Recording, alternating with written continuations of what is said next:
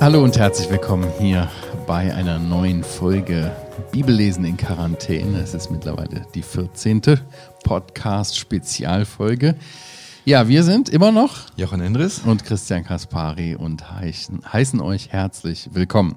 Ja, von Montag bis Freitag lesen wir hier die Bibel mit euch und ähm, ja, unterhalten uns darüber, tauschen uns aus. Und zwar sind wir im Markus-Evangelium. Heute in Kapitel 3 angekommen, ab Vers 7. In der letzten Folge, Jochen, haben wir festgestellt, äh, dass die Pharisäer ja Jesus eben nicht als Sohn Gottes anerkannten, sondern sogar ganz offenbar wurde, dass sie ihn einfach nicht wollten.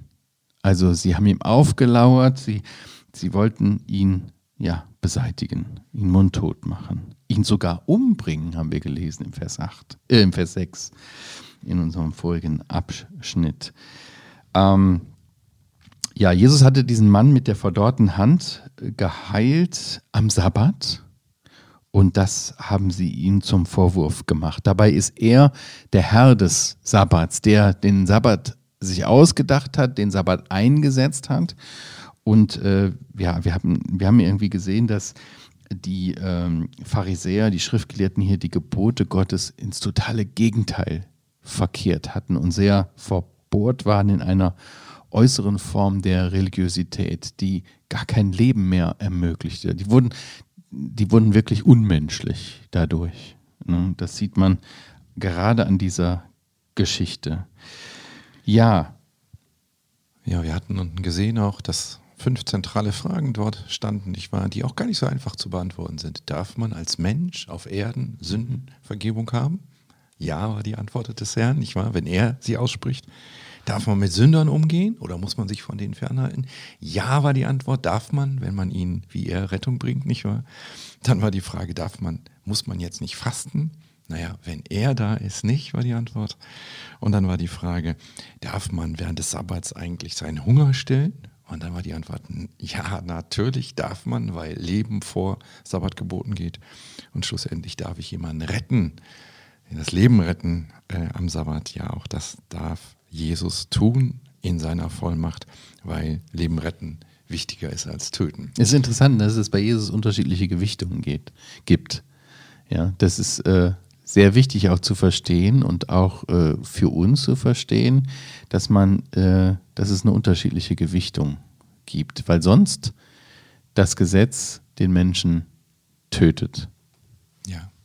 Und diese Frage am Anfang des Markus-Evangeliums zu klären, also am Anfang gleich die, ja.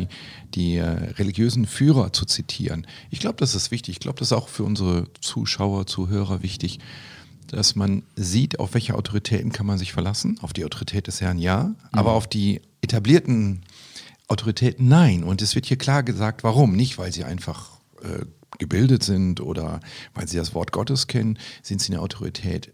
Sie haben ihre Autorität hier in diesen fünf Fragen verloren. Es ist ganz offensichtlich, dass sie falsch liegen und nicht er. Und deswegen kommt jetzt eigentlich ein neues Thema. Jetzt geht es gar nicht mehr so sehr um die ähm, religiösen Führer, sondern jetzt ja. kommt ja, dann würde ich sagen, lesen wir einfach den nächsten Abschnitt, wo es weitergeht. Ich lese ab Vers 7 bis Vers 19.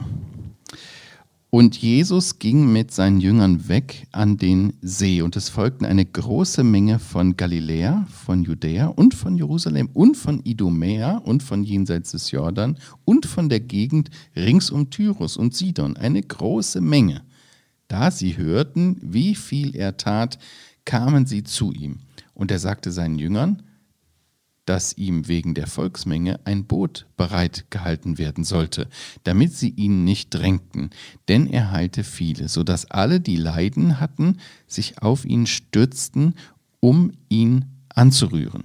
Und wenn die unreinen Geister ihn sahen, fielen sie vor ihm nieder und schrien und sprachen, Du bist der Sohn Gottes. Und er bedrohte sie sehr, dass sie ihn nicht offenbar machten. Und er stieg auf den Berg und ruft zu sich, die er wollte. Und sie kamen zu ihm, und er berief zwölf, damit sie bei ihm seien und damit er sie aussende zu predigen und Vollmacht zu haben, die Dämonen auszutreiben. Und er berief die zwölf Und er gab dem Simon den Beinamen Petrus und Jakobus den Sohn des Zebedeus und Johannes den Bruder des Jakobus und er gab ihnen den Beinamen Boanerges, das ist Söhne des Donners. Und Andreas und Philippus und Bartholomäus und Matthäus und Thomas und Jakobus, den Sohn des Alphaeus. Und Thaddäus und Simon den Kananäer und Judas Iskariot, der ihn auch überlieferte. Ein großer Abschnitt haben wir Ja. heute uns vorgenommen. Wir haben den so groß gewählt, weil wir dachten, manches kommt einem bekannt vor, oder? Das Ja. haben wir doch so ähnlich schon mal gelesen, ganz am Anfang, als es anfängt mit dem Dienst des Herrn, Kapitel 1, Vers 14. Ich mache das mal wieder hier auf meinem Zettel. Ah, du hast wieder ein Blatt Ich habe einen mitgebracht. Zettel und du hilfst mir. Ja. Wir hatten letzte Mal gesehen, Kapitel 1, Vers 14 bis 3, Vers 6 ist ein Abschnitt und der fängt an mit einer Zusammenfassung des Dienstes. Haben wir die hier auch? Irgendwie schon, ne? oder? Es wird auch hier gesagt, was der Jesus tat. Vers 7 bis 12 ist doch so sein ganzer Dienst, oder? Ich könnte Ja. also schreiben Zusammenfassung. Dann hatten wir am Anfang die Erwähnung, wo der Herr Jesus eigentlich dient, dass er in Galiläa dient. Ist hier auch irgendeine geografische Angabe? Ja, absolut. Dann schreibe ich das mal hier Ähm, auf. eine große Menge, da werden die ganzen Leute äh, aufgezählt. Aber du meinst, wo sie dann hingehen? Ja, sie waren ja Von an dem wo See. kamen die Leute? Ach, von wo? Ja, die kamen hier von, von Galiläa, von Judäa, Jerusalem, von Idomea und jenseits des Jordan und rings um Tyrus und Sidon. Ja, da haben wir die Karte, genau. Also Idomea hier unten, Judäa. Und dann haben wir Sidon und Tyrus. Si- Sidon und Tyrus. Jo. Da oben, boah, bis da oben hin. Ganz schön weit weg kamen die Leute, ja. Dann Und- Jerusalem natürlich, hier. Jenseits des Jordans. Jenseits des Jordans, das ist dann diese Seite hier gemeint. Okay. Und wir merken, erst war die, im ersten Abschnitt war Galiläa gemeint und jetzt Ja. zieht sich sozusagen ein Kreis bis hier oben hin und hier rum bis hier unten. Das ganze Ja. Feld. Also eine Zusammenfassung und eine geografische Angabe des Wirkens. Der Jesus wirkt am Anfang in Galiläa, jetzt äh, zieht er Leute nach Galiläa, die sogar von weiter weg kommen. Ja. Soll ich das mal hier hinten hinhängen? Super. Also geografische Angabe habe ich geschrieben. Und dann haben wir in Kapitel 1 gelesen, dass er dann vier Jünger beruft. Und wie ist das hier? Ja. Habt ihr? bin doch mit der Karte beschäftigt, du musst weitermachen. Ich schreibe jetzt einfach Jünger hier hin. Die sind wieder Thema, denn Vers 13 bis 19 geht es ja um die Berufung jetzt der zwölf Jünger. Ja. So, das haben wir also als Zusammenfassung, dass ein neuer Abschnitt anfängt und dass er anfängt, wie der alte auch angefangen hat. Man muss wissen, Das ist aber, Entschuldigung, äh, das ist aber ein Riesenabschnitt, ne? Bis 6, Vers 6a. Ja, woher weiß ich, dass das das Ende ist? Weil, wie hört der rausschauen. ja, hier hatten wir zum Schluss, haben wir ja letzte Mal besprochen, dieses Fazit. Zum Schluss ist klar, er wird von den Führern abgelehnt. Und wir müssen bis Kapitel 6 gehen, dann finden wir da nämlich auch eine Ablehnung. Kapitel 6, die ersten sechs Verse. Da heißt es, ist bei mir in der Bibel überschrieben, also in meiner, das ist kein Bibeltext, sondern einfach nur eine Überschrift, Ja. wo steht Unglaube in Nazareth. Also er wird in Nazareth von seinen eigenen Geschwistern, von seiner eigenen Familie, von seinen eigenen Leuten aus seinem Dorf abgelehnt. Ich schreibe also jetzt hier unten Ende hin. Ablehnung nicht durch Führer, sondern Ablehnung durch Nahestehende. Durch Nahestehende, also seine Familie, Seine Familie, die Leute aus seinem Dorf. Genau. So. Ja, sehr gut. Boah, ich Was- finde das echt cool. Du hast da so ein Fable für diese Struktur zu entdecken. Ich bin ja noch gar nicht fertig. Pass auf, ich zeig dir noch was. Okay. Ich zeig dir zwei Paare, die hier sind. Ich trinke da mal einen Schluck Kaffee. Ne? Genau. Übrigens hier. Könnt ihr das erkennen, was das für eine tolle Tasse ist? Ja? Das ist die Werner Heugelbach-Tasse. Du hast nicht so eine schöne. Du hast auch eine schöne. Ich habe Martin Luther Tasse. Gab's auch mal bei uns. Genau. Der ist heiliger, der Kaffee hieraus. So, in der Zwischenzeit habe ich dann auch schon meine Verse notiert. Meine Korrigiert. beiden, meine beiden Paare, die ich euch jetzt erkläre. Sehr gut. Ich bin Also. gespannt. Soll ich Hier dir das mal halten? Hier hatten wir einen Chiasmus, ihr erinnert euch. Und diesmal haben wir Paare in der Mitte. Also die Einleitung ist gleich, die Ausleitung ist gleich. Und dazwischen geht es um zwei Paare. Das hier ist das Paar von Ablehnenden. In 3 Vers 20 bis 3 Vers 30 geht es um die Ablehnung, die Jesus erfährt durch die religiösen Führer. Das war das Thema des letzten Abschnittes. Der wird aber hier nochmal aufgegriffen und zugespitzt. Jetzt kommt nämlich die höchste äh, Anklage, die sie gegen ihn stellen. Sie sagen, du treibst Dämonen aus, weil du selber Oberster der Dämonen bist oder in seiner Kraft wirkst. Also hier ist sozusagen das auf die Spitze getrieben. Und hier in diesem äh, parallelen Abschnitt wird auf die Spitze getrieben, dass die Familie ihn ablehnt. Sie nennen ihn nämlich verrückt. Sie sagen, der ist irre, der ist wahnsinnig. Plem, plem. Ja. Das ist unser Thema, also vom zweiten Abschnitt und vom ersten Abschnitt wird hier in einem Paar zusammengefügt.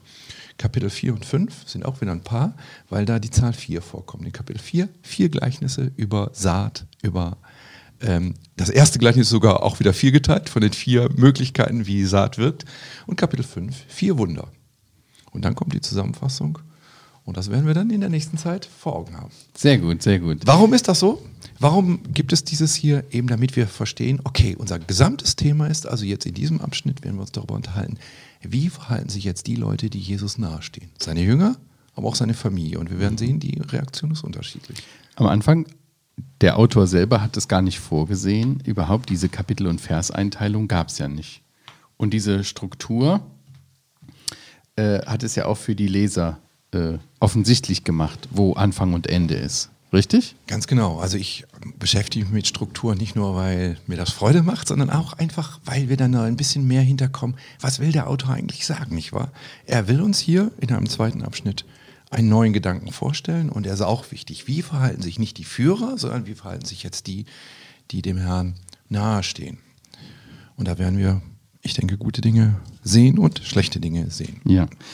Auffällig finde ich hier am Anfang, äh, ja, dass der, ähm, dass der Herr Jesus hier äh, ja, viele, viel Zulauf hatte, aus dem Grund, weil er auch viel tat. Vers 8 heißt es, ne? Eine große Menge, da sie hörten, wie viel er tat. Und wenn man sich anschaut, wo, wir haben ja gesagt, ne, wo überall die herkamen, das müssen ja Menschenmassen gewesen sein, die gekommen waren, ja. Jesus hat viel getan. Er hat viel gedient. Er hat geheilt und das war anstrengend für ihn. Ja. Ununterbrochen. Und wenn wir uns das dann weiter vorstellen, wie sie sich auf ihn stürzen, steht Ja. in Vers 10, nicht Ja. wahr? Sehr also, boah, wer hat sein Kleid berührt? Wer ist Ja. ihm nahe gekommen? Das muss sehr, sehr anstrengender Dienst gewesen sein. Ja. Das ist auch so eine Steigerung, ne? Sie folgten ihm Vers 7, Vers Ja. 8, sie kamen, sie stürzten sich auf ihn, Vers 10. Ja. Und der Jesus hat sogar auch so ein, das ist typisch auch für Markus, ne? so ein Ja. kleines Detail, dass er ein Boot, äh, also es ist kein Fischerboot hier, sondern nur so ein kleines Boot, vielleicht ein Ruderboot oder Mhm. so, dass er das bereithält, damit, wenn sie ihm zu nahe kommen, kann er auf das Boot gehen, auf den See, ein Stück rudern und von da aus Mhm. alle erreichen. Also wir haben heute Mikrofon, du hast auch so ein Ding hier auf, kann man sich besser hören. Der Jesus hatte eben ein Boot, auf dem er sprach, und über dem See schallt das sicher gut, können ihn alle gut hören. Ja, die Reflexionsfläche des Wassers war da sehr zuträglich, dass die Menschen auch am Ufer ihn gut verstehen konnten. Ja. Auch große Menschenmengen. Ja, ich finde auch schön, dass hier deutlich wird, dass äh, die Macht des Herrn ausreicht zur Errettung aller, die gerettet werden wollten, die zu ihm kamen mit ihren Leiden, mit ihren Gebrechen und die Hilfe von ihm erwarteten. Äh, ist aber interessant auch zu sehen, Jesus heilte nicht alle. Oder? Nein. Das finden wir auch manchmal, dass, oder das gesagt wird auch. Ne? Er tat wirklich, er konnte am Ende seines Lebens sagen zum Vater, und das lesen wir im Johannesevangelium, dass er alle Dinge getan hat, alle Werke getan hat, die Gott vorbereitet hatte, dass er sie tun sollte. Ich habe alles vollendet, was du mir gesagt hast, sagt er. Und das äh, finde ich auch großartig. Nicht alle Menschen wurden geheilt. Er hat nicht per Fingerschnipp die ganze Menschbevölkerung, die äh, erkrankt war, geheilt. Er hat sehr gezielt geheilt von Menschen, die zu ihm kamen mit, seinen, mit den Leiden. Ne? Ja. Und wir hatten ja schon gesehen, sein Hauptaugenmerk gilt eigentlich nicht dem Leiden, sondern dem zugrunde liegenden der Sünde. Ja. Und hier sind dann auch wieder die unreinen Geister, nicht wahr? Die ähm, auch offenbar viel mit Krankheiten zu tun hatten. Und wie wir das auch schon im ersten Kapitel gesehen haben, sie wissen, wer er ist, nicht wahr? Sie sagen, du bist der Sohn Gottes. Aber Jesus nimmt das nicht von ihnen an. Er gebietet ihnen und äh, bedroht sie sehr, steht hier Ja. sogar, dass sie das nicht sagen, ja. dass es nicht offenbar wird. Nicht, weil es falsch war, Nee. nur weil er von ihnen das nicht annimmt, nicht wahr? Genau, das wollte er nicht von ihnen. Aber es war absolut richtig. Also es war absolut richtig. Denn das zeigt ja, das waren ja die Zeichen, dass er der Sohn Gottes ist. Ja. An dem die Menschen das auch erkennen konnten, dass der Messias da ist. Die Wunderheilung. So war es angekündigt worden, dass einer kommen würde, der Ja. in der Kraft Gottes das tun könnte. Und das ist der Sohn Gottes, wie die richtig erkennen. Aber das war dem Herrn wichtig, dass die Menschen das erkennen Ja. und nicht nur die Geister. Ja, dann haben wir Vers 13 bis 19 gelesen, was Jesus äh, tut. Er wählt zwölf Männer aus. Wir haben gesehen, gerade in den letzten Abschnitten, die religiöse Elite, die hatte versagt. Und hier beginnt auch etwas Neues. Die, die die Verantwortung, die geistliche Führung im Volk hatten, hatten versagt. Und jetzt beruft Jesus hier zwölf Männer. Er macht das nicht einfach so, mal zwischendurch. Nein, hier lesen wir, dass er auf den Berg stieg und ruft sie zu sich, die er wollte. Sie kamen zu ihm. Also steigt er auf den Berg, um Leute zu. Im, in einem anderen Evangelium lesen wir das noch detaillierter, dass er betete. Ja. Er hat die ganze Nacht durchgebetet. Okay. Und dann erst am nächsten Tag hat er sie gerufen. Markus ist wie immer ein bisschen kurz, Ja. Kurzversion. Ja. Ja. Ähm, äh, aus den anderen Evangelien wissen wir, dass er betete. Im Lukas Kapitel 6 steht es, glaube ich, ne? Ja. Und auch im Matthäus-Evangelium, dass er die Nacht durchgebetet hat. Das war eine sehr wichtige Sache, denn diese zwölf Männer, die er hier auserwählt hat, denen wollte er das ja auch anvertrauen, dass nachdem er nicht mehr auf dieser Erde ist, das Werk irgendwie weitergeführt wird, das Evangelium weiterläuft. Und wenn wir jetzt in dem Rhythmus von Markus denken, letzter Abschnitt haben wir gehört, sie wollen ihn umbringen. Und wenn wir jetzt nicht schon mal weitergelesen hätten, dann würden wir uns jetzt als Leser fragen, was ist, wenn sie ihn umbringen? Wer wird die Botschaft, wer wird das weitersagen, was er zu sagen hat? Ja. Und deswegen ist hier ganz wichtig, wie ganz am Anfang, dass der Jesus Jünger beruft. Und das zeigt auch unsere Aufgabe, nicht wahr? Jesus ist nicht mehr hier auf dieser Erde. Und wir sind hier, damit wir diese Botschaft weitertragen. Das ist nicht eine Nebenbeschäftigung, sondern das ist tatsächlich unser Hauptauftrag. Also als zum ersten Mal hier kommt, sie wollen Jesus töten. Wir wissen ja schon, das wird Erfolg haben, die, die wir schon mal weitergelesen haben im Markus Evangelium. Da kommt als nächster Schritt von, von dem Herrn, dass er weiter dient und dass er Jünger beruft. Ja. wahr? Interessant ist, wie er das macht und welche Kriterien er anlegt. Ich meine, eine Frage vielleicht mal an euch. Ähm, wenn du den Auftrag von deinem Chef bekommst, ja, Azubis auszuwählen, die drei Jahre, dreieinhalb Jahre ausgebildet werden sollen, nach welchen Kriterien würdest du die auswählen? Nach welchen Kriterien macht der Jesus das? Hier an dieser Stelle lesen wir nicht so viel darüber. Du hast schon gesagt, er betet darum, dass er die richtigen zwölf Ja. auswählt. Er betet und hier steht auch, dass sie bei ihm seien. Das war sehr wichtig. Ja. Ja, warum? Warum ist es so ähm, bedeutsam? Warum war das wichtig für die Jünger, bei ihm zu sein? Das war kein Fernstudium, Ja. sondern bei ihm zu sein. Warum? Das ist das Thema, nicht wahr? Es geht hier um Nahestehende. Mhm. Und diese waren nicht Nahestehende, weil sie im Dorf mit ihm aufgewachsen sind. Das waren nicht Nahestehende, weil sie mit ihm verwandt sind, sondern die hat extra gerufen. Also Ja. hier war seine Absicht, hey, ihr sollt von mir lernen, ihr sollt sehen, wie ich bin. Wie er antwortet. Ja. Wie er, letzte Mal hatten wir das gesagt, wie er Zorn hat über diese, dieses Unverständnis, diese verhärteten Herzen, aber gleichzeitig betrübt ist. Mhm. Wie kann man einen Menschen am besten kennenlernen, indem man ganz nah bei ihm ist, oder? Das be beinhaltet der Begriff Jünger auch. Ne? Nachfolger, Follower. Also du hast ein Vorbild und dem eiferst du nach. Und bei Jesus sehen wir das auch. Er hat die Sachen vorgemacht und die Jünger haben das nachgemacht. Die kriegten ja auch hier den Auftrag, Dämonen auszutreiben und zu predigen. Ja. Das war ihr, das war ihre Aufgabe. Das ist ja genau das, was er auch gemacht hatte, nicht Ja, wahr? genau. Mit Vollmacht Dämonen ausgetrieben, Ja. so fing das an, und zu predigen. Und jetzt müssen wir uns mal vorstellen, was waren das für Männer? Das waren sehr einfache Männer. Das waren Männer, äh, überwiegend Fischer. Handwerksberuf. Einzelne. keine gebildeten Leute. Ja, und aber was, hat, was haben die für eine, einen riesen Auftrag bekommen? Ich, damals haben die jetzt wahrscheinlich noch nicht so richtig abgesehen, ne? Aber Ja. wenn sie später in ihrem Leben zurückgeschaut haben, mit diesen zwölf Männern hat Jesus die Welt auf den Kopf gestellt. Und das Evangelium ging von dort aus in die ganze Welt. Weil diese zwölf Männer weitergemacht Und haben. was war das jetzt? War das so eine Art ähm, Theologiestudium für Nichtstudierte oder so? Nein, das war vor allen Dingen Leben teilen, Ja, oder? Vormachen. Ganz praktisch. Ja. Dass sie gesehen haben, wie er ist und dass sie das bezeugen können. Sie sind so Art Zeugen, nicht wahr? Sie können sagen, sagen sie ja dann auch in der Apostelgeschichte, wer von uns ist eigentlich noch bei all dem dabei gewesen? Kann das bezeugen, kann sozusagen die Hand heben und sagen, so war es wirklich, tatsächlich. Petrus Schwiegermutter war krank, lag da nieder. Wir haben gedacht, die stirbt. Und dann fasst er sie an und sie wird lebendig. Und die Hand, die war wirklich total verkrüppelt, die war nicht mehr gebrauchbar. Und er sagt nur ein Wort und es passiert. Hier sind zwölf Zeugen. Und wie das so vor Gericht ist, ähm, da muss man ja auch, kann man ja auch nicht einfach sagen, kommt mal irgendeiner rein, da müssen Anklage oder Verteidigung müssen die Zeugen richtig mit Namen benennen. Da wird gesagt, und wer ist das genau? Ja, nicht irgendeinen, den ich mal gesehen habe. Wie heißt der? Wo kommt der her? Wer ist das? Und so haben wir hier die Liste. Ganz genau zwölf Leute, genau beschrieben, wer das ist, damit wir sagen können, ah, es gibt zwölf Zeugen, die von Anfang an das alles miterlebt haben. Die Ja. sagen können, der war wirklich tot. Der ist wirklich auferstanden. Der hat wirklich auf dem Wasser ist der gegangen. Der hat wirklich diese Dinge getan, von denen wir jetzt dann auch lesen werden. Genau.